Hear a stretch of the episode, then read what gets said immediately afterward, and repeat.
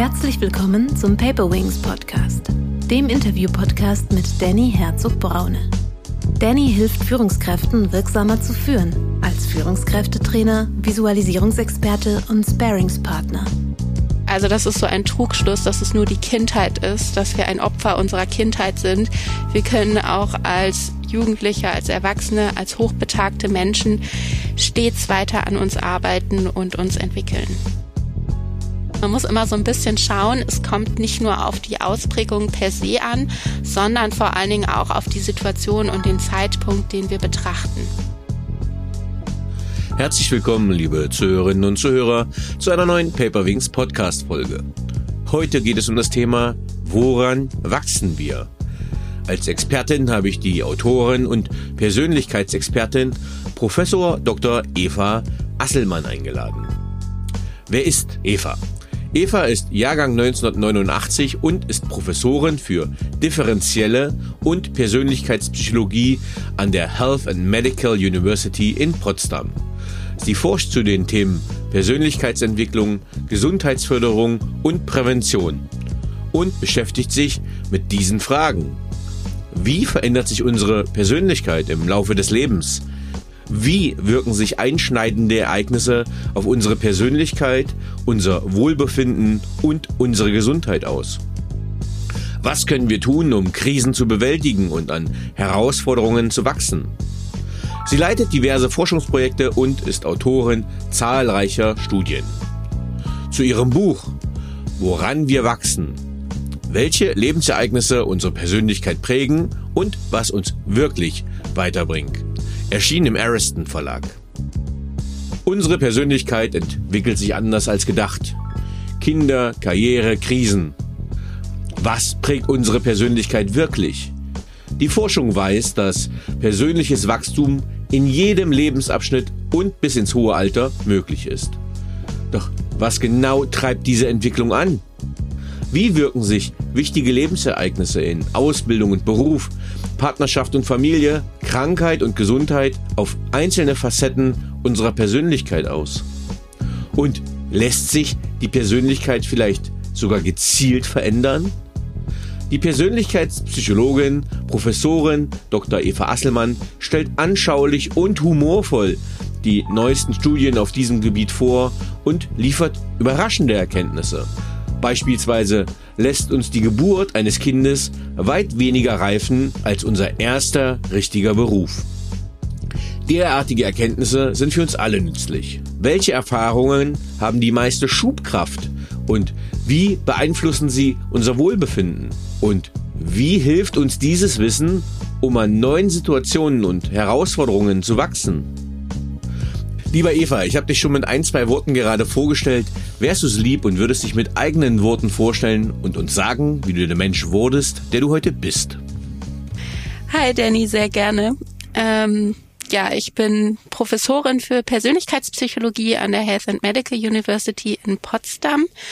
Ich ähm, bin in Köln aufgewachsen, habe dann Psychologie studiert in Dresden, habe dort auch promoviert und habilitiert, war ähm, zwischenzeitlich auch im Ausland, zum Beispiel in den USA, in Neuseeland und ähm, ja, habe letztes Jahr auf meine Professur gewechselt und forsche inhaltlich dazu, wie sich unsere Persönlichkeit verändert bei einschneidenden Lebensereignissen und was wir tun können, um die Gesundheit zu fördern, um fit zu bleiben, gerade auch in stressigen Zeiten wie der jetzigen. Was machst du in deinem beruflichen Alltag? Als Wissenschaftlerin habe ich verschiedene Aufgaben. Eine wichtige davon ist die wissenschaftliche Lehre. Ich gebe im Semester Vorlesungen, Praktika, Seminare, betreue Studierende bei ihren äh, wissenschaftlichen Abschlussarbeiten. Dann bin ich auch dafür zuständig, natürlich zu forschen. Ähm, also ich verbringe ganz viel Zeit mit mir und meinem Laptop, wo ich statistische Analysen mache, wo ich große Daten auswerte, spannende Fragestellungen beantworte und das Ganze dann natürlich auch in einen Text gieße. Also ich schreibe wissenschaftliche Publikationen, die dann auch veröffentlicht werden. Das sind so zwei ganz wesentliche Komponenten. Hinzu kommen natürlich noch andere Dinge, unter anderem ähm, die Wissenschaftskommunikation. Mir ist es ganz wichtig, meine Ergebnisse auch raus in die Welt zu tragen, äh, mit anderen zu interagieren, die jetzt nicht aus der Wissenschaft kommen, sondern eher praktisch orientiert sind, ähm, so dass ich da aktuell auch sehr viel mache. Ich habe ja, wie gesagt, mein Buch geschrieben und momentan gebe ich sehr viele Interviews und spreche mit Menschen über das, was ich bei meiner Forschung herausgefunden habe. Ja, super. Du hast auch dein Buch schon erwähnt. Ähm, das ist im Ariston Verlag erschienen. Woran wir wachsen heißt es. Ich habe es im Intro mal kurz vorgestellt. Ähm, ich finde es ein sehr, sehr cooles Buch geworden. Äh, ich bin ja so ein, so ein Sprungleser, nenne ich es mal. Das heißt, der immer mal durchblättert und reinspringt. Mhm. Ähm, es ist super cool strukturiert. Das heißt, man weiß genau, wo man reinspringen kann. Und was mich auch positiv überrascht hat, das steht hinten drauf, dass es witzig ist, aber es ist auch in der Praxis tatsächlich sehr humorvoll geschrieben. Das heißt, man, ich musste ab und zu schon mal laut lachen. Zur allgemeinen Verwunderung meiner Familienmitglieder, wenn ich dann auf der Couch sitze und lache und eigentlich ein Persönlichkeitsbuch ähm, lese. Und da habe ich mich gefragt, ja, was, was motiviert dich oder was treibt dich an und wie ist es zu diesem Buch gekommen? Hm, schön, dass du das äh, Buch humorvoll findest. Das war mir nämlich ganz, ganz wichtig, dass das nicht so ein trockener Schinken wird, wo man schon ähm, gefühlt einstifft nach der zweiten Seite, sondern dass es wirklich eine unterhaltsame, lustige, auch leicht verständliche Lektüre ist, die ähm, ja wissenschaftliche Erkenntnisse präzise und äh, genau vermittelt, auch in die Tiefe geht von den Inhalten, aber eben sehr leicht auf, aufbereitet und zu lesen ist. Ähm, mich haben da verschiedene Dinge motiviert. Einmal, dass ich generell das Thema Wissenschaftskommunikation spannend und auch sehr wichtig finde. Ähm, dann, dass mein Forschungsschwerpunkt sehr lebensnah ist. Also ich war häufig auf Partys und da habe mich mit Freunden unterhalten, wo dann häufig die Frage aufkommt, was äh, machst du eigentlich beruflich? Und dann habe ich immer so ein bisschen erzählt, ähm, wozu ich gerade forsche oder wozu ich gerade neue Publikationen rausgebracht habe. Und da haben mir sehr viele immer gesagt, Mensch, das ist aber so spannend und haben ganz viele Nachfragen gestellt, was mir gezeigt hat, das ist ein Thema, was schon die breite Allgemeinheit interessiert. Ein weiterer Punkt ist, dass ich für mein Leben gerne Texte schreibe gerne wissenschaftliche, die sind allerdings vom Stil her eher weniger humorvoll. Das ist eher ähm, trocken vom Schreibstil, macht mir auch sehr viel Spaß. Aber ich fand das ähm, eine coole Alternative, sehr attraktiv, einfach mal was anderes zu schreiben, was auch von der Form her anders gestaltet ist und da einzutauchen, noch in eine andere Welt. Und es hat mir sehr, sehr viel Spaß gemacht, an diesem Buch zu arbeiten. Ja, also auch da für die Zuhörerinnen, ähm, ich sage mal, wenn man so in Diagnostik geht, ist man ja schnell bei Statistik. Bei Statistik ist man schnell bei langweilig und kompliziert. Äh, das nimmt dein Buch so nicht auf, sondern es ist wirklich viel aus dem Leben gegriffen, viele Beispiele, wo man sich auch selber erwischt. Äh, und äh, ich glaube, deswegen muss man auch so häufig schmunzeln, weil du auch so viele Anekdoten mit reinbringst, wo ich denke, ach, ja, das hätte sie entweder selbst erlebt oder auf einer Party gehört. denn das, das ist wirklich aus dem Leben gegriffen. Ähm, ich würde ganz gerne mal trotzdem in der Sachlichkeit noch ein paar Sachen beschreiben ähm, oder von dir beschrieben haben wollen. Sehr Und gerne. zwar, was ist ein Persönlichkeitsmerkmal? Persönlichkeitsmerkmale sind Eigenschaften im Denken, Fühlen und Verhalten, in denen sich Menschen voneinander unterscheiden können. Und du merkst gegebenenfalls schon an der Definition, dass es sehr ja breit gefasst ist. Persönlichkeit kann sehr sehr viel sein, bezieht sich also auf fast alle psychologischen Merkmale.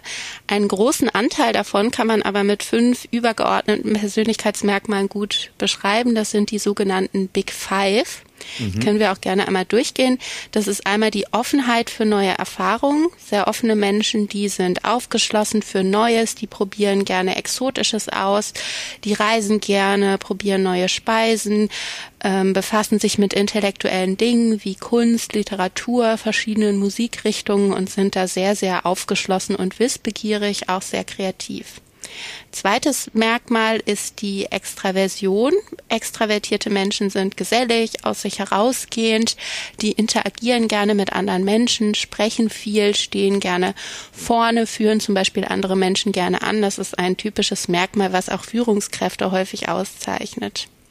Das dritte Merkmal ist die Gewissenhaftigkeit. Gewissenhafte Menschen sind geordnet, ordentlich, aufgeräumt, organisiert, fleißig, pünktlich, wenn man bei denen zu Hause vorbeikommt, haben die in der Regel eine sehr gut aufgeräumte und sauber geputzte Wohnung. Ähm, die sind am Arbeitsplatz gern gesehen und ja, man könnte sagen, die perfekten MitarbeiterInnen des Monats. Das vierte Merkmal ist die Verträglichkeit. Verträgliche Menschen legen Wert darauf, mit anderen Menschen gut auszukommen. Denen sind harmonische Beziehungen wichtig ähm, und die versuchen Konflikten so gut es geht aus dem Weg zu gehen. Und das letzte Merkmal auch ein sehr wichtiges Merkmal, nicht nur am Arbeitsplatz, sondern in anderen Lebensbereichen auch, ist die emotionale Stabilität. Emotional stabile Menschen, die sind robust aufgestellt, stressresistent, die bringt so leicht nichts aus der Bahn, die bleiben auch in sehr herausfordernden Situationen gelassen und ausgeglichen und die sind weniger anfällig für negative Emotionen wie Angst, Traurigkeit, Wut, Ärger und so weiter. Und diese fünf sehr breiten Merkmale, die können zumindest einen großen Anteil an Unterschieden in der Persönlichkeit von Menschen gut beschreiben. Ähm, weswegen wir uns in der Persönlichkeitspsychologie auch häufig mit genau diesen Merkmalen befassen. Mhm. Ähm, Finde ich super spannend. Ähm, man nennt sie auch diese Ocean, ne? also vom, vom genau, Englischen her als Akronym. Mhm. Ähm, ja, genau. Ich arbeite immer so für mich mit Akronymen, auch wenn wir dann im Englischen sind. Und ich habe in Vorbereitung auf dieses Interview gestern einfach nochmal, ich habe den glaube ich vor Jahren mal gemacht, gestern noch so einen Big Five Test gemacht. So, wenn ich dir jetzt die Ergebnisse sagen könnte, würde, könntest du daraus meine Persönlichkeitsstruktur ableiten? Äh, ich könnte mir natürlich ein grobes Bild von dir machen. Äh, mhm. Äh, man muss aber natürlich dazu sagen, die Persönlichkeit ist schon komplexer als so ein paar Fragebogenwerte. Mhm. Es gibt ja auch dieses hartnäckige Klischee, dass Psychologen einen irgendwie so durchleuchten können. Das ist aber nicht der Fall. Also ähm, man bekommt schon ganz groben Anhaltspunkt, ähm, ja, wie du bist und wie du nicht bist. Ähm, das bedeutet aber natürlich nicht, dass ich deine Persönlichkeit in der Gesamtheit erfassen kann. Mhm. Ein das Fragebogen zu dem Big Five ist übrigens auch hinten in dem Buch drin. Ganz genau. Hätte ich, hätte ich auch noch gesagt, der ist hinten drinne ähm, und du schreibst auch im letzten Kapitel, wie man sowas Ganze konzipieren kann. Ähm, warum nimmst du die Big Five? Also es gibt ja ganz viele, gerade im Bereich Coaching, Training, gibt es ganz viele Modelle, ist ja auch ein, ein riesengroßes Geschäftsmodell, darf man auch nicht vergessen. Mhm. Ähm, mhm. Aber warum sagst du als Wissenschaftlerin, ich nehme die Big Five? Die Big Five sind sehr, sehr gut etabliert. Es gibt ähm, extrem viele Studien, die die Big Five nachweisen konnten. Da gibt es Untersuchungen in unterschiedlichen Kulturen mit unterschiedlichen Stichproben, also verschiedenen Populationen, dann mit verschiedenen Messinstrumenten und so weiter. Und die konnten alle zeigen, dass sich diese fünf Merkmale gut nachweisen lassen. Manchmal findet man auch etwas mehr Merkmale noch ähm, oder teilweise auch etwas weniger. Aber zumindest in der Grundstruktur ähm, scheint da was dran zu sein sein. Das ist ein sehr solider, robuster Befund. In der Praxis gibt es leider viele Instrumente, die wissenschaftlich nicht so fundiert sind. Zum Beispiel diesen Meyer-Briggs Type Indicator, wo man mhm. so verschiedene Typen herausbekommt. Das ist natürlich erstmal sehr charmant und auch sehr verlockend, dass man sich da einem einfachen Typen zuordnen kann. Sehr anschaulich, sehr plakativ. Deswegen findet das wahrscheinlich in der Praxis auch so viel ähm, Anklang und Anwendung. Ähm, es lassen sich diese Typen wissenschaftlich aber nicht ähm, nachweisen. Also die Substanz dahinter ist äh, verschwindend gering, wenn nicht gleich null, so dass wir in der Wissenschaft mit sowas auch nicht agieren können. Und da würde ich mir natürlich wünschen, dass in der Praxis auch mehr fundierte Instrumente angewendet werden. Mhm. Wenn wir jetzt hier, wir sind ja in so einem Business-Podcast und ich weiß, dass viele aus dem Personalbereich den Podcast auch hören. Ähm, inwiefern kann das ein Diagno oder ein, ein Instrument sein, die Big Five, um zum Beispiel bei einem Vorstellungsgespräch zu schauen, okay, passt der passt der zu uns? Passt der auf die Jobbeschreibung? Ähm, inwiefern kann ich solche Instrumente für so einen, so einen Einstellungsprozess nutzen?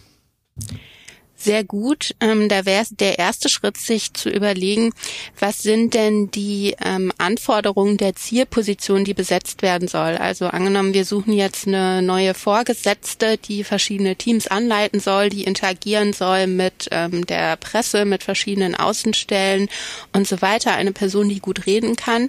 Dann wäre schon mal das erste Kriterium, dass es jemand sein sollte, der ja extrovertiert veranlagt ist. Also man muss sich vorher überlegen, ähm, welche Herausforderungen bringt denn diese Position mit sich und welche Persönlichkeitsmerkmale sind da erforderlich und dann kann man diese Merkmale ganz gezielt erfassen, meinetwegen die Extraversion. Und dahingehend liefern uns solche Fragebögen dann sehr gute Informationen, die man sehr gut mit einbeziehen kann bei der Personalauswahl. Mhm. Ähm, oft, äh, wenn man sich so Stellenangebote anschaut, dann wird ja mal die eierlegende Wollmilchsau gesucht. Ne? Also du musst eigentlich alles mhm. können. Du musst mega gewissenhaft sein, du musst aber sehr viel kommunizieren können, ähm, du musst risikofreudig sein, aber dabei sehr, sehr achtsam. Ne? Ich nehme jetzt mal alles zusammen. Mhm. Gibt, es, gibt es Sachen, wo man sagt, das sind Widersprüche, das sind Zielkonflikte? Ähm, das kannst du nicht sein, wenn du das bist, bist du das nicht? Ja, und diese einzelnen Eigenschaften sind je nach Aufgabe in unterschiedlichem Ausmaß relevant. Äh, angenommen, ich habe einen Job, wo ich jetzt als Analyst ganz viel ähm, analysieren muss, ich muss aber gar nicht groß reden, im Vordergrund stehen und irgendwas präsentieren, dann ist es zwar natürlich nett und auch notwendig, dass man einigermaßen kommunikativ ist, dann brauche ich aber nicht diese ähm, ja rhetorischen Skills, die jemand anders braucht in einer ganz anderen Position oder auch die Risikofreude, wenn ich jetzt jemand bin, der gar nicht große, riskante Entscheidungen trifft und äh, neue Strategien entwickelt und da Meilensteine setzt, dann ist es möglicherweise auch nicht so relevant, wie risikofreudig ich gerade bin. Also es gibt ja schon Unterschiede in Abhängigkeit des Jobs Profils, ähm, wo man sagen würde, bei dieser Stelle ist jetzt Persönlichkeitsmerkmal XY besonders relevant und bei der anderen Stelle ist es eher das Persönlichkeitsmerkmal Z und da gilt es, ähm, so diese Kernkompetenzen und Schlüsselanforderungen der Position sich vor Augen zu führen und dann gezielt danach zu suchen und auch zu schauen bei der Personalauswahl. Mhm. Ähm, jetzt bin ich selber im Bereich Persönlichkeitsentwicklung tätig, als Trainer, Coach. Ähm, aber ist das eine Mehr? Also entwickelt sich unsere Persönlichkeit oder ist die schon eigentlich determiniert mit der Geburt? Also wie entwickelt sich eine Persönlichkeit? Man dachte lange Zeit, dass sich die Persönlichkeit ähnlich auch wie der Körper, wobei auch der sich natürlich weiterentwickelt, ähm, dass wir auf jeden Fall wachsen ähm, körperlich wie auch persönlichkeitstechnisch in der Kindheit, in der Jugend und irgendwann dann so mit 18, 19, 20 sind wir ausgereift und persönlichkeitstechnisch passiert da nicht mehr viel. Mhm. Wir wissen aber glücklicherweise schon seit einigen Jahren, dass dem nicht so ist und dass sich unsere Persönlichkeit erfreulicherweise ein Leben lang verändert, von der frühen Kindheit bis ins ganz, ganz hohe Erwachsenenalter. Ähm, und man kann sagen, dass grob zwei Faktoren relevant sind. Einmal die Gene, deswegen ist da schon was dran, dass man so auf die Welt kommt, wie man ist, zumindest mit einem gewissen Anteil. Zum anderen aber die Umwelterfahrung, also all das, was wir im Laufe unseres Lebens ähm, erleben, was uns da widerfährt, das prägt uns, das interagiert auch mit unseren Genen und das führt letzten Endes dazu, dass wir der sind, wer wir sind. Mhm. Was würdest du sagen, wie prägend ist unsere Kindheit in der gesamten Phase? tatsächlich schon sehr, sehr prägend, gerade die allerersten Lebensjahre. Das kann man sich so vorstellen, dass wir mit einem noch nicht vollständig ausgebildeten Gehirn auf die Welt kommen. Ähm, das Denkorgan entwickelt sich gerade in den ersten Lebensjahren sehr, sehr stark. Und wenn wir sehr negative Erfahrungen machen in den ersten Lebensjahren, kann sich das ja anhaltend negativ auf unsere Entwicklung auswirken. Es gibt viele Studien, die gezeigt haben, dass Menschen, denen als kleines Kind traumatisches widerfahren ist, dass sie auch im Erwachsenenalter noch anders auf Stresssituationen reagieren, als das Menschen tun, die diese schwerwiegend negativen Erfahrungen nicht gemacht haben. Es gibt da zum Beispiel Unterschiede in der Art, wie Stresshormone ausgeschüttet werden bei der Konfrontation mit Stress. Also gerade diese ganz, ganz frühe Kindheit, die ist ja maßgeblich für die weitere Entwicklung. Das bedeutet aber im Umkehrschluss nicht, ähm, dass nur dieser kleine Teil relevant ist, auch wenn unsere Kindheit nicht so gelaufen ist, wie wir uns das gewünscht hätten, können wir als Erwachsene, auch wenn wir schon älter sind, immer noch etwas dafür tun, dass wir uns anders entwickeln, dass wir anders mit unserer Kindheit umgehen, dass wir die Perspektive darauf verändern. Ähm, also das ist so ein Trugschluss, dass es nur die Kindheit ist, dass wir ein Opfer unserer Kindheit sind. Wir können auch als Jugendliche, als Erwachsene, als hochbetagte Menschen stets weiter an uns arbeiten und uns entwickeln. Mhm. Du hast gerade das Thema Stress und frühe Prägung aufgebracht und du widmest deinem Buch auch ein Kapitel dazu und das würde mich interessieren. Und zwar äh, gibt es einen Resilienzmuskel, das heißt, gibt es etwas, wie ich Resilienz trainieren kann, was uns prägt, wie reagiere ich mit Stress, wie gehe ich damit um, was sind da deine akademischen Erfahrungen? Resilienz ist ein unglaublich komplexes Merkmal, was auch bedeutet, dass da ganz, ganz viele Faktoren für relevant sind. Also sehr viele unterschiedliche Dinge beeinflussen, ob wir resilient sind oder nicht. Das bedeutet auch, dass wir an sehr vielen unterschiedlichen Punkten ansetzen können, um mhm. resilienter mhm. zu werden. Ich empfehle immer, gerade wenn man akut in einer Stresssituation steckt, sich bewusst zu machen, welche Ressourcen habe ich eigentlich. Ressourcen können alles Mögliche sein, persönliche Kompetenzen, aber auch gute soziale Beziehungen, dann natürlich ein finanzielles Polster, eine sichere Umgebung, eine Arbeit, die mir Spaß macht, ähm, Hobbys, Dinge, die mir neue Energie spenden. Ganz, ganz viele Dinge im Leben, von denen wir wissen, dass die uns Energie geben und Kraft, gerade in Krisenzeiten. Deswegen kann es sehr hilfreich sein, wenn man gerade in einer Krise steckt, ähm, sich nicht sicher ist, wie es weitergehen soll, ähm, da kaum noch die Nerven behält, sich mal bewusst zu machen, welche Ressourcen habe ich eigentlich, wo, wo kann ich dran ansetzen. Mhm. Ähm, Jetzt bin ich äh, Vater zwei junger Töchter, so sieben und äh, zehn. Ähm, ja, und wenn ich jetzt gucke, wie sie sich entwickeln, wie die reifen, was muss ich als Päder, als, als Vater tun, damit ich die Entwicklung unterstützen kann? Das heißt, wie mache ich sie zu starken, emanzipierten Persönlichkeiten oder passiert da überhaupt viel oder ist das alles fremdgesteuert durch die Pubertät? Also biologische Veränderungen während der Pubertät spielen selbstverständlich auch eine Rolle. Wir können aber als Eltern entscheidend dazu beitragen, ähm, wie sich unsere Kinder entwickeln. Hochrelevant ist da immer so ein grundlegendes Gefühl von Sicherheit und Geborgenheit, dass man also das Gefühl vermittelt, ich liebe dich so wie du bist, ähm, du bist angenommen, du bist willkommen, ähm, wir wollen dich hier gerne haben. So ein grundlegendes, ja, so eine grundlegende, offene, äh, liebevolle und äh, ja geborgene Umgebung, dass man die schafft. Man ist selbstverständlich als Eltern nicht äh, perfekt. Es gibt Situationen, wo man sich falsch verhält, beziehungsweise wo man sich günstiger hätte verhalten können. Und häufig sind Eltern auch verunsichert, weil es mittlerweile ja überall Erziehungsratgeber mhm. gibt. Das sollte man nicht so machen, stattdessen lieber so, ähm, so dass man da ja verunsichert ist und äh, ja, die Übereltern, die alles perfekt machen, gibt es nicht.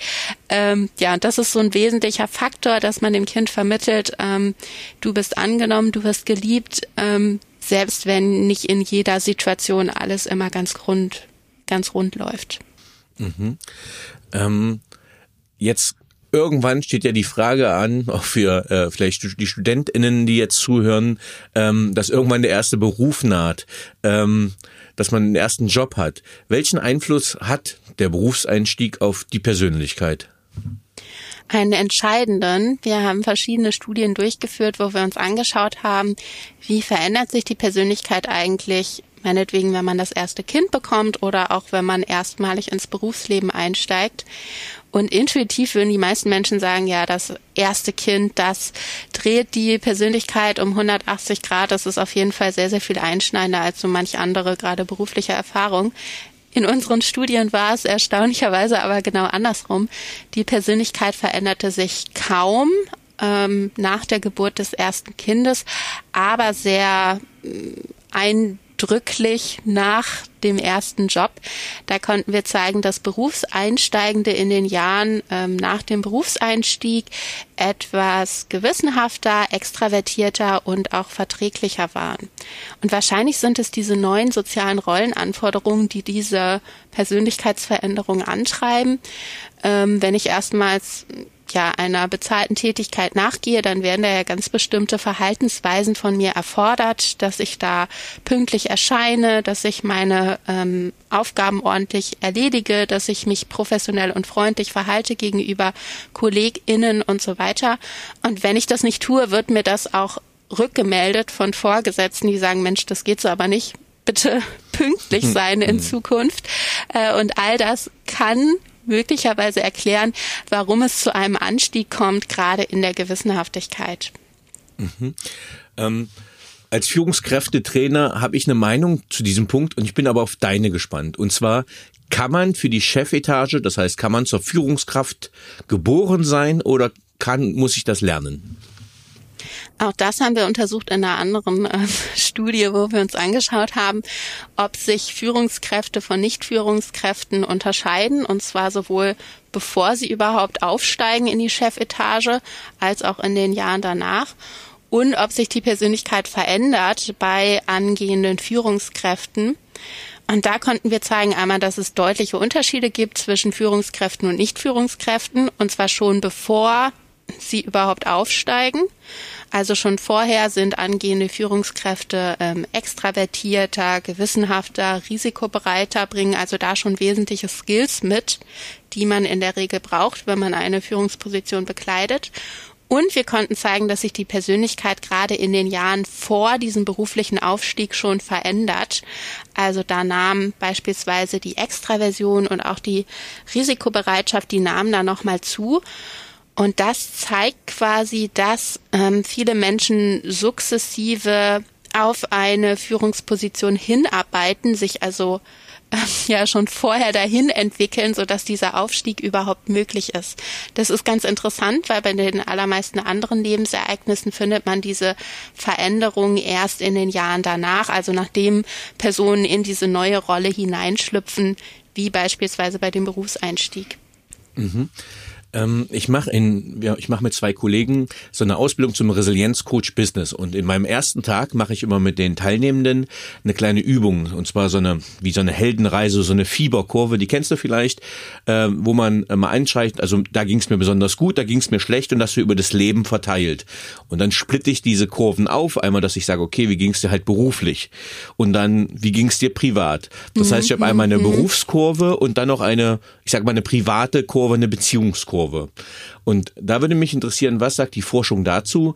Also welchen Einfluss haben Beziehungsereignisse auf uns? Wie wirkt das auf die Persönlichkeit? Ja, einmal so eine retrospektive Betrachtung ähm, sehr, sehr wichtig, gerade im Coaching, weil man da auch sehr gut herausarbeiten kann, ähm, was gibt mir eigentlich Energie. Hier auch wieder dieser Stich, Punkt ähm, Ressourcen, wenn ich zum Beispiel herausfinde, in dem Job, da war ich besonders erfüllt und glücklich, dann ist das meistens ein Hinweis darauf, dass ich da etwas getan habe, was mir entspricht, was ich sehr gerne mache.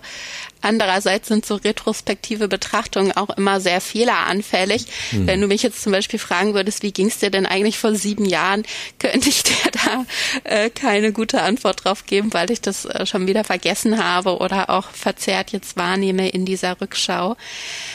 Ähm, wir wissen generell aus der Forschung, dass gerade soziale Beziehungen wahnsinnig wichtig sind für unser ähm, soziales Wohlbefinden.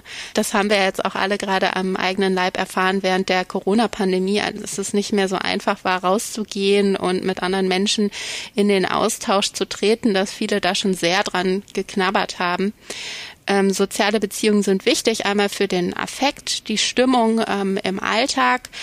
Ähm, dann geben sie uns aber auch ein ganz grundlegendes Gefühl von Sicherheit, von Kontrolle, von Zugehörigkeit und ja, das ist etwas Fundamentales, was für unsere menschliche Psyche sehr, sehr wichtig ist. Mhm.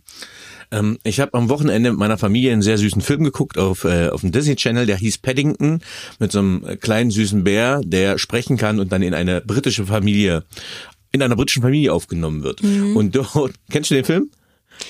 Nee, aber ich habe mir da, glaube ich, als Kind so Bilderbücher zu angeguckt.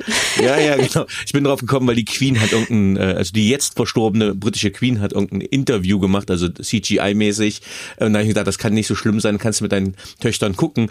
Aber was interessant war, es gab halt diesen typisch, ich nenne es mal britischen Vater so, ne, ordentlich äh, im Dreiteiler zu Hause mit Krawatte, sehr konservativ, mhm. sehr risikoavers. Ähm, und naja, ich sage mal so, langweilig konservativ dargestellt. Und dann kam irgendwann der Rückblick, wo man sieht, dass er eigentlich mit äh, dem Motorrad mit seiner schwangeren Frau äh, zu äh, Highway to Hell äh, ins Krankenhaus fährt und sie quasi so halb reinschleudert, weil er so ein Rebell war. Ähm, und da ist mir dein Buch eingefallen und auch die Frage, was verändert sich an unserer Persönlichkeit, wenn wir Kinder kriegen? Ja, ist ganz spannend und passt genau zu dem, was du gerade gesagt hast. Ähm, wir haben dann nämlich gezeigt, dass sich so typische Merkmale, die mit Reife zusammenhängen, zum Beispiel die Gewissenhaftigkeit, dass die sich nicht verändern, aber die Offenheit für neue Erfahrungen. Menschen sind nämlich nachdem das erste Kind geboren wurde, weniger offen als davor.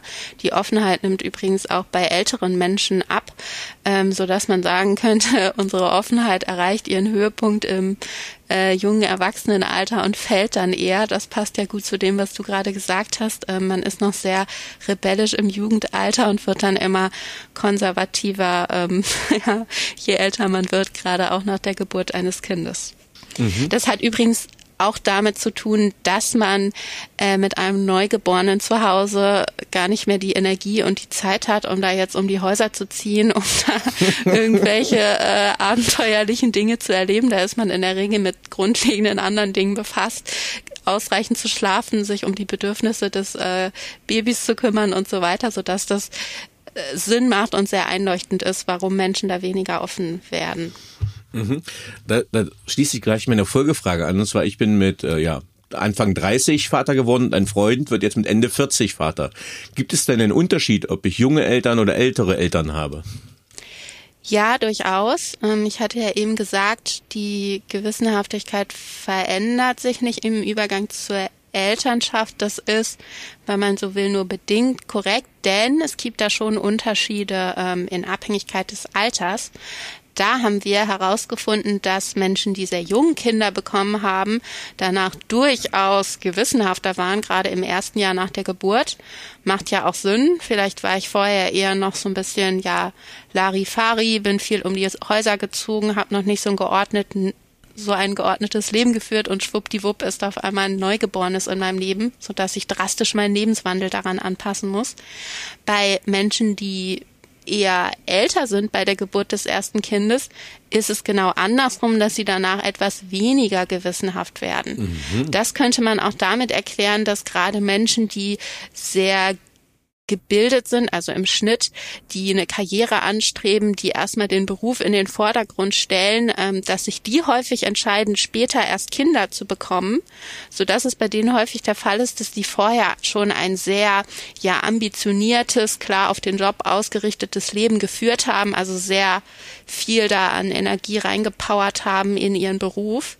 Und wenn dann ein Kind dazu kommt, ist es notwendig, einfach einen Gang runterzuschalten ähm, und man kann dann im Job nicht mehr 100 Prozent geben, sondern muss da schauen, wie man seine Ressourcen und Energie aufteilt, so dass es auch da wieder Sinn macht, warum gerade bei Menschen, die etwas älter sind, bei der Geburt des ersten Kindes die Gewissenhaftigkeit eher absinkt danach. Mhm. Gibt es einen Unterschied, äh, wie sich die Mutter oder der Vater verändert nach einer Geburt? Ja, da konnten wir zeigen in Übereinstimmung mit so klassischen Rollenklischees, dass Mütter nach der Geburt tendenziell etwas verträglicher werden. Ähm, das mhm. passt damit, dass man gerade von Müttern häufig erwartet, dass sie warmherzig und liebevoll sind zu Hause. Und bei Vätern war es so, dass die Gewissenhaftigkeit danach etwas zunahm. Das passt so ein bisschen zu dieser Vorstellung vom Vater als äh, Brotverdiener, als ähm, Familienoberhaupt. Der muss danach gewissenhaft dafür sorgen, dass der Familienunterhalt sichergestellt ist. Ob das jetzt im Einzelfall immer so war, haben wir nicht untersucht, aber es passt so ein bisschen zu diesen klassischen Rollenvorstellungen, die uns natürlich auch prägen in unserem Verhalten, selbst heute noch, auch wenn diese ja sehr starren Vorstellungen von Männern und Frauen glücklicherweise schon deutlich abgenommen haben. Mhm. Inwiefern ist das dann hormonell bedingt? Also ich nehme jetzt mal gerade an, also ich habe jetzt zwei Schwangerschaften äh, mitgemacht ähm, und auch zwei Geburten miterlebt und äh, auch die Zeiten danach. Ähm, da passiert ja ziemlich viel in dem, ich sag mal, Hormoncocktail einer Frau. Mhm. Ähm, inwiefern verändern die Hormone die Persönlichkeiten? Ja, da ist davon auszugehen, dass das einen großen Anteil auch daran hat, gerade wenn man sich die Stimmung, den Affekt einmal anschaut. Ähm, auch das haben wir untersucht, wiederum in anderen ähm, Studien, wo wir unter anderem zeigen konnten, dass es bei Frauen so war, dass es ihnen psychisch im ersten Jahr nach der Geburt viel, viel besser ging im Schnitt, als das bei Vätern der Fall war. Also beim frisch gebackenen Müttern war es so, dass die sich in der, im ersten Jahr nach der Geburt ihres Kindes sehr viel besser gefühlt haben, psychisch. Und danach, ähm, ja, ging dann dieser Boost des Wohlbefindens auch wieder zurück. Und bei Vätern zeigte sich da kaum eine Veränderung. Und da kann man sich schon überlegen, ob das auch im Zusammenhang steht mit so hormonellen ähm, Dingen und Veränderungen, die bei Vätern zumindest deutlich schwächer ausgeprägt sind. Mhm. Gleichzeitig ist es aber so, dass bei Frauen aufgrund dieser wahnsinnig ja starken hormonellen Veränderungen während der Schwangerschaft auch noch danach ähm, auch das Risiko erhöht ist in dieser sehr ja vulnerablen Phase ähm, auch Störungen zu entwickeln, zum Beispiel eine prä- oder postpartale Depression. Das ist dieser Babyblues? Genau, also mhm. im Schnitt ähm, steigt das Wohlbefinden eher an in der Schwangerschaft und auch danach, wenn man jetzt ganz, ganz, ganz viele Mütter betrachtet. Es gibt aber auch einen Anteil von Müttern, bei denen ist das gegenteilig. Ähm, die erleben da depressive Verstimmungen bis äh, hin zu ja schwerwiegenden Depressionen während dieser Zeit. Mhm. Ähm wenn ich jetzt nochmal zum Punkt Resilienz schwenke und auf den Punkt Stress, wie wichtig ist Stress oder welchen Einfluss hat Stress auf die Persönlichkeitsentwicklung, auch über einen langen Zeitraum hin? Ist das gut? Ist das schlecht? Ist das hilfreich? Ist das stärkend? Ist das schwächend? Also ein gewisses Ausmaß an Stress gehört zu jedem Leben dazu. Man ist im Leben nicht nicht gefeit von Stress und gewisser Weise ist das normal beziehungsweise auch gut für unsere Entwicklung, denn wir brauchen ja Herausforderungen, ähm, auch unsichere Zeiten, die wir dann ähm, erfolgreich überwinden, ähm, die wir gut meistern, um ja, um daran wachsen zu können im Endeffekt. Ähm, wichtig ist da immer, dass Stress nicht die Überhand gewinnt und irgendwann chronisch wird, so dass es gar keine Zeit mehr gibt für Pausen, sondern ähm, dass es als Pendant dazu auch immer Phasen noch gibt, ähm, in denen es es etwas ruhiger verläuft, in denen wir unsere Energieressourcen wieder auftanken können. Das ist wichtig, damit wir über lange Strecken gesund bleiben. Was nicht sonderlich gut ist für unsere psychische Entwicklung, ist sehr, sehr starker Stress, zum Beispiel durch traumatische Erfahrungen. Ähm, die können uns anhaltend schwächen, dass wir danach ängstlicher, sensibler und stressempfindlicher sind. Mhm. Wenn wir jetzt äh, zum Beispiel auf Krankheiten gucken, äh, lange Krankheiten, ich, also ich nehme jetzt mal nicht äh, die Männergrippe, an der ich gerade schwer leide, sondern ähm, äh, sondern wirklich andere schwerere Krankheiten, ernsthafte Krankheiten. Wie spiegeln die sich auf die Persönlichkeit wieder?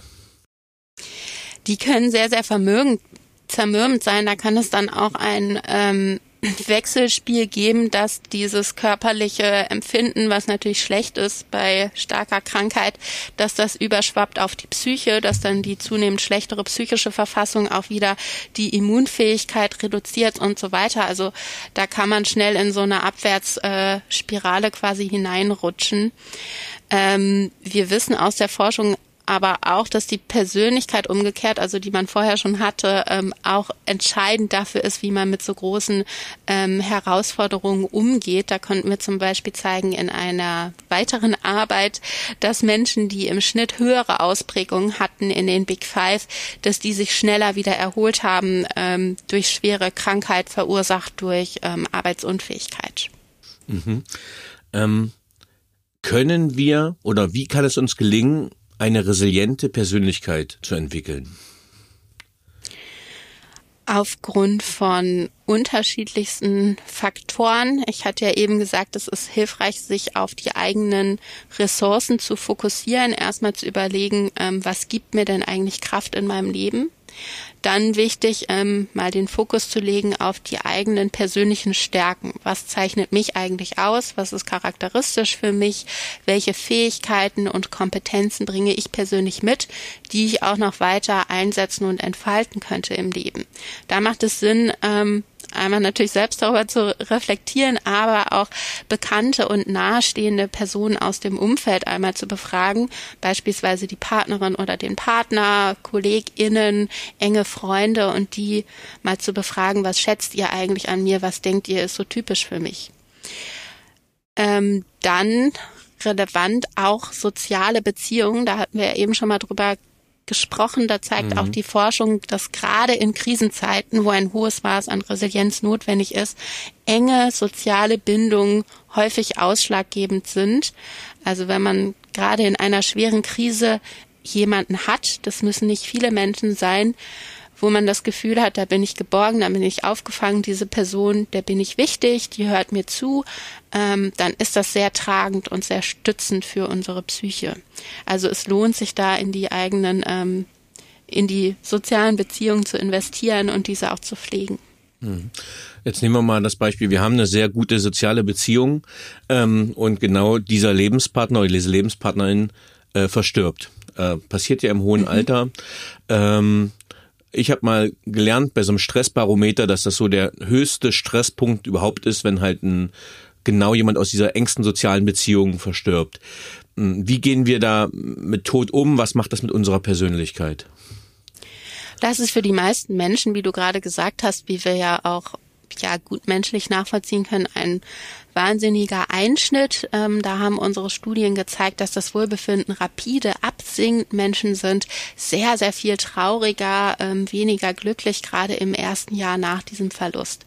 Interessanterweise übrigens schon in den Jahren davor denn bei den allermeisten Menschen sinkt das Wohlbefinden davor schon rapide ab und erreicht dann den Tiefpunkt bereits kurz nach dem Tod. Das ist ganz spannend und mhm. lässt sich dadurch erklären, dass dem Tod häufig eine längere, sehr belastende Zeit vorausgeht, ähm, dass der oder diejenige schon schwer krank ist, Pflege benötigt, dass man sehr unsicher ist, verzweifelt, nicht weiß, wie es weitergehen wird, ob diese geliebte Person ähm, sich wieder erholt von der Krankheit, ob sie verstirbt. Schon das, diese Unsicherheit, die ist wahnsinnig zermürbend und sehr, sehr belastend und kann erklären, warum das Wohlbefinden vorher schon rapide absackt in den Keller. Erstaunlicherweise erholen sich ähm, die meisten Menschen aber auch von so schwerwiegenden Schicksalsschlägen langfristig wieder. Das haben wir gezeigt, nicht nur für den Tod der Partnerin oder des Partners, sondern auch für den Tod des eigenen Kindes, was ja eine ja mindestens ebenso dramatische, furchtbare Erfahrung ist. Und da zeigt sich sehr eindrücklich, dass wenn man jetzt mal das Wohlbefinden fünf Jahre nach dem Tod vergleicht mit dem Wohlbefinden von fünf Jahren davor, ähm, dass es sich in etwa wieder ja angleicht und sehr stark ähnelt. Und das ist ein Beleg für die sogenannte Setpoint-Theorie. Die geht davon aus, dass jeder Mensch seinen individuellen Setpoint im Wohlbefinden hat, zu dem er oder sie sich immer wieder hinbewegt. Also es kann zwar sein, dass schwerwiegende Krisen oder auch Erfolge im Leben unser Wohlbefinden kurzfristig verschlechtern oder verbessern. Über lange Strecken bewegen wir uns dann aber wieder zurück hin zu diesem ja typischen ähm, individuellen Punkt des Wohlbefindens, den wir im Leben haben. Und das gilt eben auch für so schwerwiegende Schicksalsschläge wie ähm, den Verlust eines geliebten Menschen. Ähm, ja, jetzt haben wir das Wort Wohlbefinden genommen und ähm, man kennt es ja aus dem Englischen irgendwie Wellbeing. Aber was ist Wohlbefinden und kann man das überhaupt messen? Ja, man kann das sehr, sehr gut messen. Beim Wohlbefinden kann man grob zwei Komponenten einteilen, nämlich einmal eine kognitive die bezeichnet, wie wir so rational vom Verstand her unser Leben beurteilen, ob wir zufrieden sind damit oder nicht. Beispielsweise auf einer Skala von null, ich bin überhaupt nicht zufrieden mit meinem Leben, bis zehn, ich bin voll und ganz zufrieden mit meinem Leben, wie es gegen wertig aktuell gerade ist. Das ist die sogenannte Lebenszufriedenheit, also die kognitive Komponente. Dann gibt es aber noch eine weitere Komponente, nämlich die affektive. Die bezieht sich darauf, wie wir uns in unserem Alltag gewohnheitsmäßig fühlen. Überwiegen da Gefühle wie Freude ähm, und Positives oder eher Negatives wie Ängste, Ärger, Traurigkeit. Also wie häufig und wie stark sind diese unterschiedlichen Emotionen in unserem Alltag ausgeprägt? Und beides kann man sich ähm, ja zusammen anschauen. Ähm, einmal diese kognitive Komponente, die Lebenszufriedenheit und dann verschiedene Arten von Affekt im Alltag. Super. Wir gehen noch mal ganz kurz auf das Oceans-Modell ein, ähm, also die Big Five. Ähm, welchen Einfluss haben da die Merkmale Extraversion, emotionale Stabilität und Gewissenhaftigkeit auf unsere mentale und körperliche Gesundheit. Es klang ja eben bei unserem Gespräch immer schon mal durch, dass gerade höhere Ausprägungen positiv besetzt sind. das stimmt auch häufig in vielen Lebenssituationen, ist aber nicht immer so. Mhm. Wir sind ja die Merkmale eben durchgegangen. Ähm, und da merkt man schon so oberflächlich, dass man höhere Ausprägungen irgendwie cooler findet. Jeder möchte gerne offen sein, extravertiert und gesellig, gewissenhaft, verträglich und emotional stabil. Ähm, und ja, viele Menschen, fast alle, geben auch an in Fragebögen, wenn man sie fragt, wie würdest du denn gerne deine Persönlichkeit verändern, dass sie gerne höhere Ausprägungen hätten. Ich glaube mhm. so ja 90 Prozent und nur zwei Prozent sagen, ich hätte gerne geringere Ausprägungen, also schon ein drastischer Unterschied. Dieser Zusammenhang stimmt aber nur bedingt und nicht in jeden Situationen. Es gibt auch Nischen und Zeitpunkte, in denen viel geringere Ausprägungen sinnvoll sind. Ein sehr gutes Beispiel ist da der Beruf. Ähm, ich mache mal ein Beispiel. Ich bin Wissenschaftlerin und muss wirklich sehr viel alleine an meinem Laptop sitzen, mache da irgendwelche statistischen Analysen, schreibe an Texten. Und da ist es hilfreicher, introvertiert zu sein, weil ich ja in dieser Zeit sehr wenig mit anderen Menschen mhm. interagiere. Ich bin übrigens auch ein sehr introvertierter Mensch und dann passt es ganz gut. Also es kommt in vielen Situationen eher auf die Passung an, gerade im Job. Und da ist es nicht hilfreich, dann auf Teufel komm raus zu versuchen, jetzt höhere Big Five Ausprägungen zu haben oder auch die Gewissenhaftigkeit. Ähm, Menschen, die nicht so gewissenhaft sind, nicht so perfektionistisch, ähm, ja nahezu zwanghaft, die laufen dann auch weniger Gefahr, in herausfordernden Zeiten einen Burnout zu kriegen, weil sie sich komplett verausgaben, weil die einfach auch mal alle fünf Grade sein lassen können. Oder die Verträglichkeit. In vielen Nischen im Job ist es eher hilfreich, wenn man auch mal auf den Tisch haut und für die eigenen Bedürfnisse und Wünsche einsteht, beispielsweise bei der Gehaltsverhandlung. Wenn ich da nur versuche, es immer allen recht zu machen, ähm, habe ich äh, verhandlungstechnisch ähm, nicht so gute Chancen. Also man muss immer so ein bisschen schauen, es kommt nicht nur auf die Ausprägung per se an, mhm. sondern vor allen Dingen auch auf die Situation und den Zeitpunkt, den wir betrachten. Mhm. Ähm, jetzt nehmen wir ja den Podcast äh, Oktober 2022 auf ähm, und die Pandemie, ja, sie liegt hinter uns, vielleicht kommt sie jetzt gerade wieder, aber wir sind eigentlich größtenteils alle geimpft. Ähm, welchen Einfluss hatte jetzt die Corona-Pandemie auf unsere Persönlichkeit? Das können wir zum gegenwärtigen Zeitpunkt noch gar nicht so abschließend beurteilen, weil die Pandemie ja noch gar nicht so extrem lange anhält.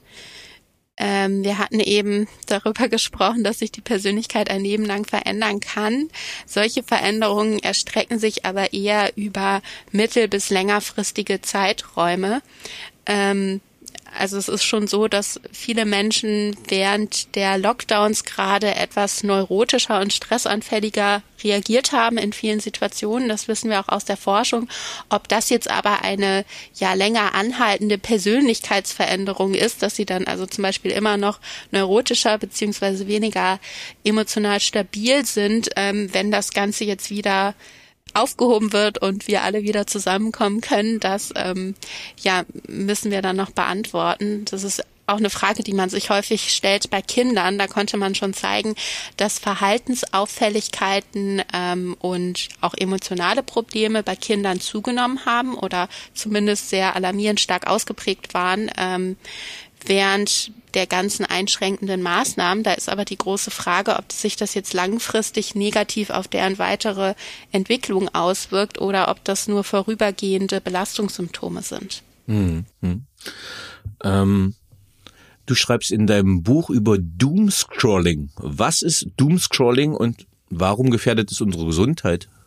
Doomscrolling ist ein neuer, ganz putziger Begriff, der das Phänomen beschreibt, dass man vor seinem Laptop oder PC hängt und sich von einer Nachricht zur nächsten klickt oder auch vom Smartphone und dann immer wieder und dann immer weiter da reingerät in so eine Negativspirale aus Horror-News. Mhm. Ähm, ja, gerade während der Lockdowns äh, war das naheliegend, das zu tun, weil man eben nicht rausgehen konnte und da war das Smartphone oder der Laptop so der ähm, ja, Nabel zur Welt oder der Zugang zu anderen. Äh, und im Internet besteht die Gefahr, dass man sich sehr in diesen negativen Nachrichten verliert und dann diesen Eindruck gewinnt, der sich immer weiter verhärtet, dass nur noch Negatives passiert und das kann einen psychisch enorm runterziehen. Mhm. Warum ist das so? Ähm, hier kommen verschiedene Faktoren zusammen. Wir sind psychisch als Menschen so gestrickt, dass wir viel stärker reagieren auf Negatives. Wir sind da aufmerksamer, wir verarbeiten das besser, behalten das besser, erinnern das besser und so weiter, weil es evolutionär bedingt für uns einen großen Nutzen hatte. Wenn unsere Vorfahren im Wald dem Säbelzahntiger begegnet sind, dann war das für die ganz wichtig, frühzeitig die Gefahr zu ähm, erkennen, um dann adäquat reagieren zu können, viel wichtiger, als sich jetzt auf positives Gut fokussieren zu können. Und diese ähm, evolutionären Wurzeln, die wirken in uns immer noch nach. Wir sind also gegenüber negativen viel ja aufmerksamer.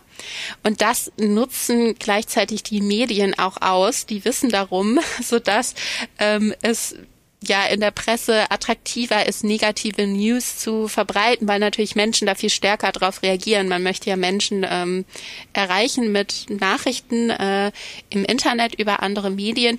Und wenn man da Negatives berichtet, ist das einfacher, als wenn man über Positives berichtet. Da kommen dann also zwei Faktoren zusammen. Einmal, dass wir sowieso schon aufmerksamer sind gegenüber Negativen und zum anderen, dass überwiegend auch Negatives berichtet wird. Und im Internet ähm, hat das Ganze kein Ende. Ich kann mich da also immer weiter reinklicken und immer weiter verlieren und das kann meinem Befinden dann immer weiter zusetzen. Ja, vielleicht geht's auch mal Xavier Naidoo-Effekt rein. Entschuldigung, Spitze. ähm, wenn wir jetzt in, in die Persönlichkeit schauen, jetzt haben wir wirklich mal einen ganz harten Abriss über dein Buch äh, gelesen und alle diese Aspekte, die wir jetzt beleuchtet haben. Ähm, es geht ja um Persönlichkeitsentwicklung und ähm, manchmal ist diese Selbstoptimierung ja auch ein bisschen verschrien, aber tatsächlich, keine Ahnung, äh, ich bin da immer noch dran. Also meine Buchhaltung wird sagen, nein, ich bin da nicht gut dran, weil äh, sie mich versuchen seit zwei, drei Jahren zu belehren, wie man gewissenhaft ordentlich eine Rechnung ausfüllt. Äh, ist mir noch nicht gelungen. Da arbeite ich noch an der Persönlichkeitsentwicklung. Aber an dich die Frage, können wir Persönlichkeiten tun und warum sollten wir das tun? Tune ist äh, ja nicht so ein schöner äh, Begriff, wie ich finde. Ähm, also ja, man kann sich verändern, bevor man das tut. Ähm, Finde ich es aber ganz, ganz wichtig zu überlegen, warum will ich das überhaupt? Also nicht sagen, ich möchte jetzt unbedingt extrovertierter werden, weil dann bin ich ja ähm, beliebter und erfolgreicher und überhaupt, sondern ähm, ja, ich würde erstmal überlegen, wie bin ich denn eigentlich und welche Stärken bringt das mit sich mit und wo möchte ich mich ganz gezielt in einzelnen Facetten meiner Persönlichkeit gerne verändern. Beispielsweise, weil ich sonst meiner Rechnung nicht mehr Herr werde oder immer mehr Chaos ausbricht in der Wohnung und mich das auch echt belastet. Und angenommen, du hast dir jetzt vorgenommen, ich möchte da ähm, aufgeräumter werden, dann ähm, könntest du dir ganz konkrete Ziele setzen, ähm, wie du das gerne erreichen möchtest. Meinetwegen, mhm. ich häufe da jetzt nicht immer weitere Stapel an, sondern immer, wenn ein neuer Brief eintrudelt, dann öffne ich den direkt und ich hefte das dann direkt ab, was da kommt. Also so ein ganz konkreter Plan. Du kennst meinen Schreibtisch scheinbar. Ja, oder wenn du gewissenhafter werden möchtest, dass du dann sagst, ähm, ich melde mich jetzt freiwillig für den und den Vortrag oder ich treffe mich jetzt dreimal die Woche mit meinen Freunden abends und wir unternehmen gemeinsam etwas Geselliges. Also ein ganz konkreter Plan, ein konkretes Ziel ist besonders wichtig. Das zeigt auch die Forschung. Je konkreter diese Veränderungsziele sind, desto höher die Wahrscheinlichkeit, dass man diese auch erreicht. Mhm. Wenn wir jetzt mal, jetzt haben wir oh, schon fast eine Stunde gesprochen, ähm, wenn wir unsere das mal zusammenfassen würden. Welche Lebensereignisse prägen unsere Persönlichkeit und was bringt uns wirklich weiter? Letzten Endes ähm, von der Persönlichkeit her vor allen Dingen berufliche Erfahrungen. Da zeigen sich zumindest sehr eindeutig ähm, ja diese Effekte von der Persönlichkeitsreifung als einfach weil das Berufsleben so ja klare Anforderungen an uns stellt. Dann insgesamt über das Leben aber auch moderate stressige Herausforderungen, also Dinge, wo wir uns vorher nicht so ganz sicher sind, ob wir die meistern, die uns möglicherweise kurzfristig auch runterziehen, die wir dann aber letzten Endes doch überwinden, die können das ähm, Wachstum ankurbeln. Ich mache mal ein Beispiel. Wir haben auch gezeigt, dass die Kontrollüberzeugung bei Personen, die sich getrennt haben von dem Partner oder der Partnerin, dass die kurzfristig ähm, abgesunken ist, langfristig aber zugenommen hat. Also langfristig waren Menschen nach einer Trennung stärker davon überzeugt, ihr eigenes Leben aktiv selbst gestalten und beeinflussen zu können. Und eine mögliche Erklärung ist, dass sie kurz nach der Trennung total down waren, ähm, daran gezweifelt haben, wie soll es denn jetzt eigentlich weitergehen, wie werde ich je wieder ähm, glücklich ohne diesen geliebten Partner oder die Partnerin, langfristig dann aber die Erfahrung gemacht haben, dass es ihnen doch gelungen ist, dass sie also stärker waren, als sie gedacht hätten.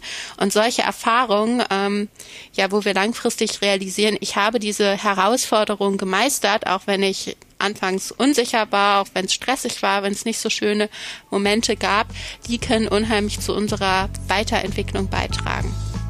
Super. Vielen, vielen lieben Dank äh, für diesen Ausblick äh, oder Rückblick oder den aktuellen Stand der Forschung zu dem Thema, woran wir wachsen. Jetzt hätte ich noch ein paar persönliche Fragen an dich. Sehr gerne. Was braucht Führung deiner Meinung nach heute wirklich? Wird ja immer wieder kontrovers diskutiert und ein Punkt, der mir da auch ähm, ja in der ähm, Auseinandersetzung mit Führungskräften immer wieder so ins Auge sticht, ist äh, die Wertekultur. Ähm, gerade heute ist es in vielen Unternehmen so, dass sehr viele unterschiedliche Menschen zusammenarbeiten müssen. Menschen mit einem unterschiedlichen äh, kulturellen Hintergrund, Menschen mit einem unterschiedlichen Bildungshintergrund, ähm, dann aber auch Menschen unterschiedlicher Altersklassen. Da gibt es ja zum Beispiel aktuell diese Diskussion, dass ältere Menschen sagen, Mensch, wir verstehen die jungen Leute nicht mehr, die haben so eine ähm, komische Arbeitsmoral, alles ist denen irgendwie zu viel. Jetzt wollen sie auch noch die Vier-Tage-Woche einführen, also totales Unverständnis. Und andersrum, dass junge Menschen sagen, Mensch, wir verstehen dieses verstaubte, äh, verbissene ähm, nicht von älteren Menschen. Und da ist eine wesentliche Herausforderung, viele unterschiedliche Menschen mit unterschiedlichen Werten und Zielen im Leben ähm, unter einen Hut zu bekommen, dass man so einen Zusammenhalt schafft, auch in sehr heterogenen Teams, so dass ich sagen würde, eine wesentliche Herausforderung ist, ähm, eine gemeinsame Wertekultur zu schaffen im Team, im Unternehmen, die man lebt. Also so ein Common Sense, zumindest einige Dinge, ähm, die zusammenhalten, auch über einen längeren Zeitraum. Super. Ähm, auf welche berufliche Leistung bist du besonders stolz? Ich bin jemand, ich mag gerne unterschiedliche ähm, Herausforderungen in meinem Berufsleben. Stolz bin ich natürlich auf meine ähm, ja, akademischen Meilensteine, die ich erreicht habe, zum Beispiel die Promotion, die Habilitation oder dann auch die Professur. Ähm, aber du bist auch, ja auch eine recht junge Professorin, wenn ich das richtig gerechnet habe, oder? genau, ich bin 33 und ja, es ist schon schön, diesen Weg äh, gemacht zu haben, da auch diese Dinge geschafft zu haben. Ich finde es aber auch schön, unterschiedliche Sachen auszuprobieren. Stolz bin ich zum Beispiel auch auf mein Buch. Das hat mir viel Spaß gemacht und das ist dann auch ein schöner Moment, wenn man das so ausgedruckt in den Händen hält. Ja. Welche Fähigkeit bzw. Fertigkeit möchtest du gerne haben, die du noch nicht hast? Ich bin vor einiger Zeit umgezogen und was ich nicht gut kann, was mir auch wirklich keinen Spaß macht, sind so handwerkliche Dinge, da irgendwelche Waschbecken auszutauschen oder große Schränke aufzubauen oder auch Dinge anzubohren oder Lampen aufzuhängen. Da bin ich echt sehr schnell überfordert ähm, und verliere da sehr schnell das Interesse. Und ich bewundere Menschen, die das so können und da direkt so hands-on anpacken und da ja entschlossen auf die Dinge zugehen, da kann ich mir wirklich noch eine große Scheibe von abschneiden. Da würde ich gerne noch dazu lernen. Mhm. Ähm wir haben heute ganz viel auch über die Big Five gesprochen und da wird mich vielleicht interessieren, wenn sich jemand mit dem Thema näher auseinandersetzen möchte, gäbe es da Bücher, die du zum Thema Big Five empfehlen würdest? Äh, klar, natürlich erstmal mein Buch, weil die Big Five da sehr, sehr ausführlich äh, drin beschrieben werden. Dann gibt's in der Kategorie natürlich aber auch noch andere Bücher ähm, von geschätzten KollegInnen, zum Beispiel von meiner Kollegin Jule Specht, das heißt Charakterfrage, wo es auch um die Big Five geht und wie sich diese im Lebenslauf entwickeln. Kann ich sehr empfehlen. Mhm. Welche Persönlichkeit würdest du gerne einmal zum Essen einladen? Ob lebend oder tot. Mhm. Ich würde mich sehr gerne mal mit äh, Personen aus der äh, Spitzenpolitik treffen und so ein bisschen hinter die Kulissen blicken, äh, ja, da frage ich mich manchmal, wie so gewisse Dinge vonstatten gehen. Zum Beispiel, wenn SpitzenpolitikerInnen dann miteinander telefonieren. Es wird ja häufig gesagt, ähm, Scholz hat heute mit Putin telefoniert oder ja, mit jemand anders. Das klingt immer so, wie man hat mal spontan zum Hörer gegriffen und sich gegenseitig angerufen.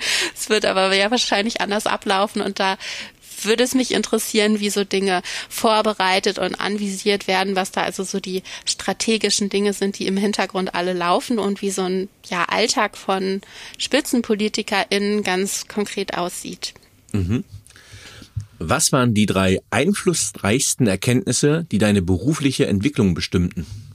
Eine ganz wesentliche Erkenntnis, ähm, war bei mir, dass man sehr, sehr viel Geduld braucht und viel äh, Durchhaltevermögen. Ich bin ein Mensch, der von Hause aus eher ungeduldig ist. Äh, mhm. Wir spielen zum Beispiel in der Familie immer an Weihnachten Monopoly und dann bin ich echt die Erste, die immer sagt, ja, ich habe jetzt keine Lust mehr. Das weiß auch jeder in meiner Familie, auch dass ich ja jetzt nicht so die allergrößte Ausdauer habe. Man braucht aber in der Wissenschaft eine wahnsinnige Ausdauer, weil man mhm. da sehr viele Rückschläge und Misserfolge verbucht. Also es gibt immer wieder Ablehnungen, dass irgendwelche Publikationen nicht angenommen werden, dass man die x-tausendmal überarbeiten muss. Ähm, ja, und da braucht man einen wahnsinnig langen Atem, ähm, dass man da den Kopf nicht in den Sand steckt und einfach immer weitermacht und sich davon nicht ähm, ja beunruhigen lässt. Äh, und das wäre auch schon der nächste Punkt. Ähm, Misserfolge nicht persönlich zu nehmen, sondern einfach ja sachlich dann daran anzusetzen, zu gucken, wie kann man es besser machen, ähm, ohne dass ja ein jeder Misserfolg persönlich trifft. Das sind so ganz wesentliche Schlüsselerfahrungen, die ich äh, bislang in meiner bisherigen Karriere gemacht habe. Mhm. Wer waren die Menschen, die den größten Einfluss auf deine berufliche Entwicklung hatten? Zunächst mal natürlich mein Elternhaus, denn da komme ich her. Äh, meine Eltern, äh, die letzten Endes natürlich schon so den Grundstein legen, dass man sich äh, ja gut entwickeln kann. Dann ähm, natürlich ähm, direkte KollegInnen bei der Arbeit, zum Beispiel zum Beispiel Mentorin, ähm, ja, bei dem, was ich tue. Dann aber auch im Privaten, zum Beispiel mit meinem Partner spreche ich häufig über so herausfordernde Situationen oder auch uneindeutige Situationen, wie man das jetzt empfunden hat oder wie man sich jetzt am besten verhält. Und das finde ich immer ganz spannend, weil sich das zum Beispiel häufig herauskristallisiert, dass wir ein und dieselbe Situation komplett unterschiedlich wahrnehmen. und ähm, ja, das ist jedes Mal wieder sehr interessant und auch sehr aufschlussreich. Ähm, das würde mich jetzt aber von dir als Professorin für Persönlichkeitsentwicklung doch interessieren. Ähm, Partner. Sucht man sich einen Partner, der ein ähnliches Big Five Profil hat oder der ein anderes hat? Was sind deine persönlichen, privaten, akademischen Erfahrungen? Die Akademie zeigt da recht eindrücklich, ähm, dass doch vieles für dieses, äh, für den Slogan spricht, gleich und gleich gesellt sich gern. Denn wenn man ähnliche Persönlichkeitsmerkmale, Ziele, Werte, Interessen hat im Leben, dann lässt sich der Alltag deutlich leichter gemeinsam gestalten. Ich mache mal ein Beispiel, wenn jetzt eine Person sehr extravertiert ist und die andere sehr introvertiert, wird es schwierig, am Wochenende zu entscheiden, was wollen wir denn gemeinsam machen, denn die eine Person möchte wahrscheinlich rausgehen, um die Häuser ziehen, ganz, ganz viele Leute treffen und die andere Person würde es lieber ruhiger angehen. Und wenn man da auf einer Wellenlinie schwimmt, ist vieles in der Partnerschaft leichter. Bei einigen Merkmalen ist es auch anders, zum Beispiel so bei der Dominanz angenommen, da ist eine Person sehr, sehr tonangebend, hat sehr klare Vorstellungen. Da kann es manchmal dann auch hilfreich sein, wenn die andere Person eher so, ja, nachgebend ist und sich davon nicht so stören lässt, sondern sich da gerne, ja, von auch dominieren und anleiten lässt. Also es gibt da auch gewisse so, ähm, ja, Persönlichkeitspaare, die dann auch wieder ganz gut zusammenpassen. Spannend, wäre aber wahrscheinlich eine extra Podcast-Reihe. Ähm, wenn du die jugendliche Eva treffen würdest, was würdest du ihr raten? Ich war früher ja unsicherer und natürlich auch ja wie das bei jüngeren Menschen so ist, ähm, ja, bei vielen Dingen noch nicht so sicher, ob das jetzt klappen wird. Und da würde ich aus meiner jetzigen Perspektive natürlich sagen, ach, geh das doch mal alles viel lockerer an. Das ist aber natürlich eine total hypothetische Vorstellung. Ähm, ich habe tatsächlich, oder ich würde mir auch raten, nochmal so ein bisschen stärker links und rechts zu gucken, ganz andere Bereiche, Felder auszuprobieren. Gerade im Studium hat man ja noch viel Freiheiten, ähm, und Entscheidungsspielraum, was man mit seiner Zeit macht. Man kann zum Beispiel Praktika, man kann zum Beispiel Praktika absolvieren, um mal in verschiedene berufliche Kontexte konkret hineinzuschnuppern. Und diese Freiheiten, die hat man dann nicht mehr, wenn man 40 Stunden die Woche arbeitet. Und da würde ich mir raten, diese Freiheiten gezielter zu nutzen, um mal verschiedene Dinge im Leben auszuprobieren. Ich glaube, das hätte ich noch stärker machen können. Mhm. Was möchtest du am Ende deines Lebens von dir sagen können, erreicht zu haben? Mm, ich bin ein ehrgeiziger Mensch, der gerne arbeitet. Von daher ähm, ja berufliche Ziele, ähm, da mich weiter gut zu entwickeln. Dann aber vor allen Dingen gute zwischenmenschliche Beziehungen gefühlt zu haben, ich denke, dass das so ein erfülltes Leben ausmacht. Ähm, ja, dass man das Gefühl hat, ich habe so ganz tiefgreifende äh, Beziehungserfahrungen gemacht, jetzt nicht nur zum Partner oder der Partnerin, sondern auch zu anderen Menschen, einfach in diesen tiefen zwischenmenschlichen Austausch zu gehen und dann viele spannende Erfahrungen im Leben gemacht zu haben. Also jetzt nicht immer das Gleiche vom Berufseinstieg bis zur Rente, sondern viele unterschiedliche Aktivitäten, Dinge einmal ausprobiert zu haben, zum Beispiel eine Zeit im Ausland zu wohnen oder in ja interessanten anderen Projekten mitgearbeitet zu haben. Das sind so Dinge, auf die ich großen Wert lege. Mhm. Hast du ein Lebensmotto? Und wenn ja, wie lautet es? Hatte ich eben schon mal so angedeutet. Ich sage gerne, mühsam ernährt sich das Eichhörnchen. Ja, liebe Eva, vielen, vielen, vielen lieben Dank. Äh, du hast es geschafft. Ähm, wir sind durch. Vielen, vielen Dank für diesen sympathischen, kurzweiligen, aber auch sehr erkenntnisreichen Interview-Podcast mit dir. Vielen, vielen Dank. Sehr gerne, hat mir viel Spaß gemacht. Tschüss. Tschüss.